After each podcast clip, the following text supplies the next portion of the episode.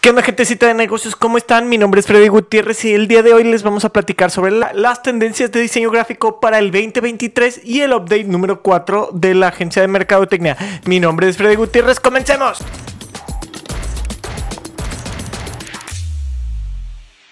Aquí son las 10 tendencias de diseño gráfico para el 2023 que las tendencias para diseño gráfico de este año que vienen las seleccionamos. Hay varias, hay varias cosas sucediendo, varios diseñadores creando cosas y piezas increíbles y varias cosas que se van a estar utilizando.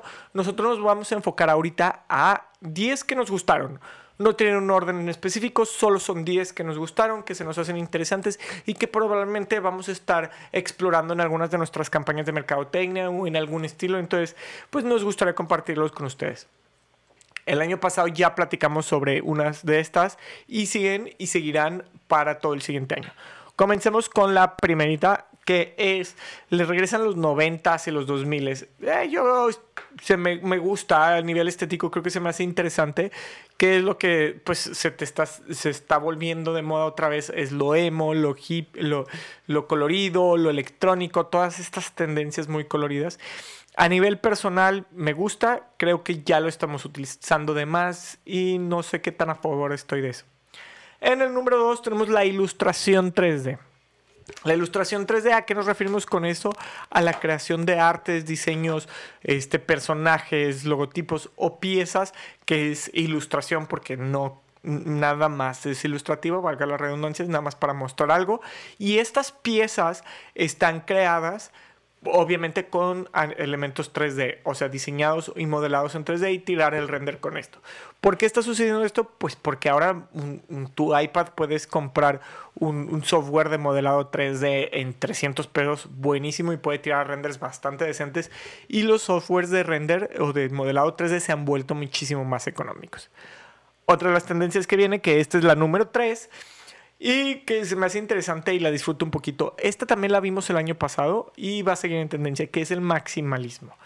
Que no cae tanto en el kitsch, que el kitsch es el mal gusto. El, el maximalismo cae en un chorro de elementos. Muchísimos elementos por todos lados, todo el tiempo, muchos gráficos, muchas eh, cositas en un solo póster, en una sola imagen. Se puede usar en collage, se puede hacer en ilustraciones, se puede hacer en cualquier tipo de aplicación gráfica. Entonces, va a ser algo que se va a utilizar bastante, que se sigue utilizando y se va a utilizar y lo vamos a ver un poquito cada vez más. Y a contraposición de esto, aparece y empieza a aparecer un poquito más algo que yo creí que no íbamos a ver hasta más adelante, que es la vuelta del minimalismo, el diseño minimalista. Volver a esto del menos es más. Sin el max- maxima- maxima- maximalismo o esa madre, eh, más era más y más era mejor siempre. Aquí en el minimalismo menos es más. ¿Qué significa esto? Con la menor cantidad de elementos hay que comunicar la mayor cantidad de cosas. Si logramos utilizar la menor cantidad de elementos y comunicar la mayor cantidad de cosas, va a ser mejor y va a funcionar más en el minimalismo. Este, pues en lo personal, cae en algo muy emotivo a mí, porque cuando yo estaba estudiando estaba de moda el minimalismo y todo el mundo estaba haciendo minimalismo y era muy divertido y se me hace muy lindo, aunque se me hace uno de los más difíciles de cuidar, porque si la riegas en algo, al ser muy minimalista, un error se maximiza y se ve muchísimo. Me gusta mucho, es yo creo que una de las cosas favoritas en cuanto a diseño.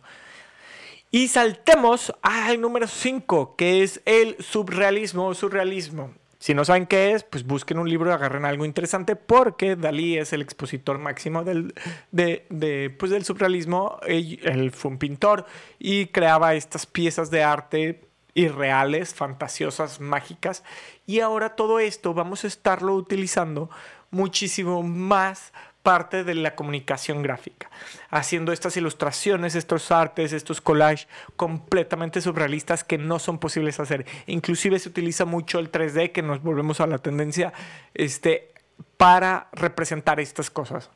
Nuestra siguiente tendencia, que es la número 6, es el Art Deco. El Art Deco fue algo que se creó en los años, en 1920, y habla mucho como este arte decorativo, con muchos garigoleados o elementos para decorar. No necesariamente funcionaban para algo, solo decoraban. Era su única funcionalidad, no era para comunicar, no era para algo especial, era decorativo. y esto vamos a estarlo viendo muchísimo. Si tienen duda de algo como Art Deco, que inclusive cae el brutalismo, Bioshock, que es un juego que me encanta, tiene un poquito de Art Deco en sus artes y en sus piezas. Lo vamos a ver mucho y es algo que me gusta, que se ve interesante, se ve clasicón y, me divierte cuando está bien hecho. En el número 7. Este lo vimos el año pasado, pero aunque lo hayamos visto el año pasado, creo que sigue siendo muy interesante y qué bueno que sigue en tendencia porque lo disfruto bastante. Que es, eh, bueno, todos los diseños los disfruto bastante, ¿no? Será que me gusta mucho el diseño. Este es el antidiseño o el brutalismo. ¿Por qué aparece esta tendencia y por qué se llama así? Cuando empiezan a aparecer estos softwares más económicos o inclusive gratuitos para diseño, muchos diseñadores que no tuvieron oportunidad o no estudiaron diseño empiezan a crear diseño.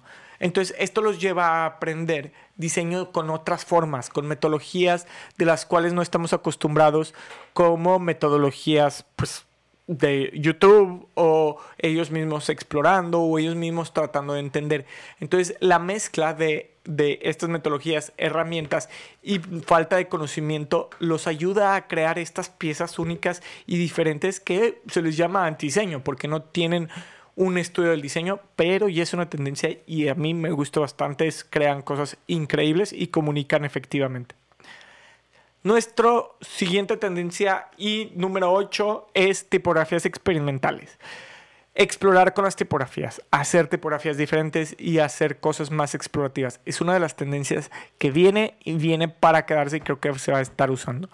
¿Cuál es la diferencia? Es que estas tipografías son personalizadas y se utilizan específicamente para marcas o para cosas más diferentes. Son muy decorativas y tienen personalidades fuertes.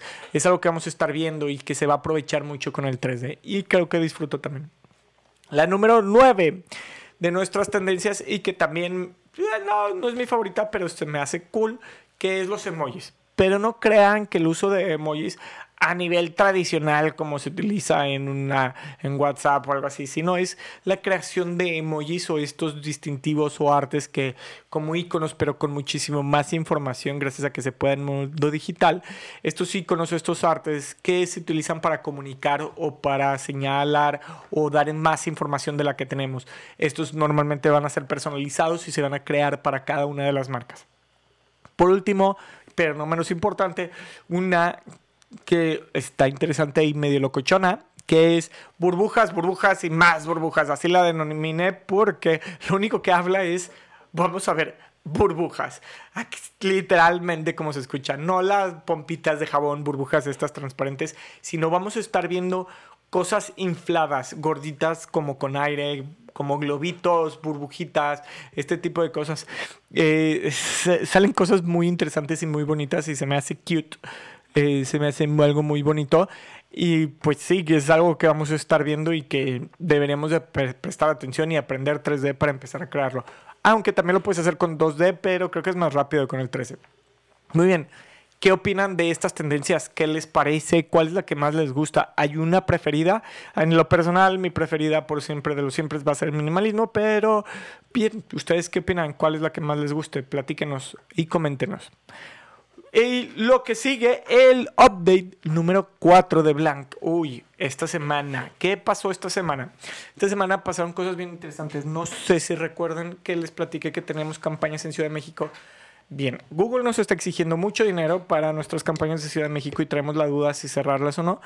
Tuvimos un cliente nuevo de la Ciudad de México y ya está cerrado gracias a esa campaña. La acabamos de apagar ayer y el día de hoy decidimos volverla a aprender porque pues sí funcionó. Es de esas cosas que te causan incertidumbre porque no ves cómo progresan. Y recuerden, el secreto del juego es paciencia, paciencia, paciencia. Algo que yo ya no estaba teniendo me ponía de nervios porque estábamos gastando muchísimo dinero en campañas de ads. Pero ya dio resultado, trajimos un cliente nuevo este, y vamos a ver qué sigue sucediendo. Además de ese cliente nuevo, este, estamos trabajando con un cliente que es operaciones. O sea, no operaciones, son cirugías plásticas está, está curioso. Estoy aprendiendo cosas y estoy aprendiendo cómo hacer que una cirugía plástica de busto o, de glúteos no se vea vulgar. Porque pues muchas de las cosas que tienes que hacer, tienes que hacer que se vea, que se vea el trabajo, que se vea lo que se está haciendo. Y, y pues es algo que estamos explorando ahorita y ver qué logramos con eso. Otro update con respecto a la marca que estamos trayendo prospectos, pero su retorno de inversión no estaba saliendo. Está interesante. Vamos a tener la sesión con ellos para platicar ahora sí si logramos este, el retorno.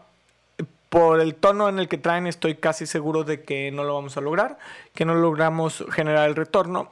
Lástima, esperemos que no se vaya y que podamos trabajar un tema de nada más de ads para que pues sigan teniendo clientes, que no se les detengan las campañas y además de que sigan teniendo clientes, puedan, eh, pues podamos seguir trabajando juntos, aunque le bajemos algunos ah, contenidos que les van a funcionar a largo plazo, pero en el corto plazo, pues necesitan conversiones y necesitan ventas, ¿no? Entonces, ahí es algo que debemos de, vamos a estar trabajando y vamos a ver qué sucede. Ya, ya tenemos la sesión con ellos esta semana, entonces seguramente la siguiente semana les tendré noticias sobre eso. Otros puntos, estoy en cierre de año, estamos planeando el siguiente año. Bueno, primero lo planeo yo, presento con el equipo, hago una iteración, tenemos feedback y luego planeamos entre todos. Entonces vamos a planear el siguiente año a ver qué sucede. Además de esto se integró al equipo una persona más. Esta persona nos va a poder guiar en el área de ventas. Vamos a ver cómo sucede. Es el primer día, es una experiencia nueva eh, y vamos a, a, ver cómo nos va con eso. La posada ya está organizada y pues que la, vamos a tener en dos semanas, si no me equivoco, si no le estoy regando. Y además de esas dos semanas, vamos, de, esa posada, perdón, pues no sé qué organizar. Si alguien de ustedes tiene idea de qué organizar para, para la posada, escríbanme algo que esté chido y que, y que esté accesible, ¿no? Y Básicamente eso es lo que ha sucedido. Este, ha sido una semana interesante. Uh, el cliente que, un cliente que estamos metiéndole ads y no habíamos logrado tener conversiones, ya logramos tener conversiones. Ahora lograr si él, ver si él logró generar la venta. Espero que se haya generado la venta y ver cómo nos fue con eso. Este, le hemos ofrecido mucho valor en muchos aspectos porque por algún motivo no habíamos logrado que convirtiera. Es un excelente cliente y no habíamos logrado esa parte. Entonces, Vamos a ver eh, si logró generar esa venta. Esperemos que sí, porque fue un buen prospecto. Y trajimos otros dos prospectos que están bien, no están extraordinarios, pero están bien. Y ver qué nos sucede con eso. Em, respecto a campañas, eh, traemos unas campañas nuevas y estamos pensando en campañas para el siguiente año. Vamos a ver cómo, cómo se empieza a comportar todo. Esperemos que se comporte bien. El siguiente año todos dicen que va a estar difícil. Obviamente uno se asusta porque a mí me cae muy gordo diciembre. Disfruto mucho las vacaciones, pero lo que me cae muy gordo es que se apaga todo. Es bien difícil comunicarte con las personas. Pues la gente ya no está pensando en trabajar, ya no le importa, ya le vale queso. Entonces me pone un poquito de nervios siempre diciembre, pero para mediados, finales de enero ya me calmé un poquito más. Este, a ver qué sucede. Eh, y bueno, ese es el update. Espero mantenerlos informados sobre nuestra estrategia para el siguiente año y ver qué vamos a poder estar haciendo. Les voy a platicar un poquito más de ideas que tenemos para eso. Muchas gracias. Mi nombre es Freddy Gutiérrez. Esto fue Rompela. Recuerda escucharnos en cualquier plataforma como Heibel NK o vernos en YouTube, Facebook o LinkedIn. Se cuidan. Hasta luego.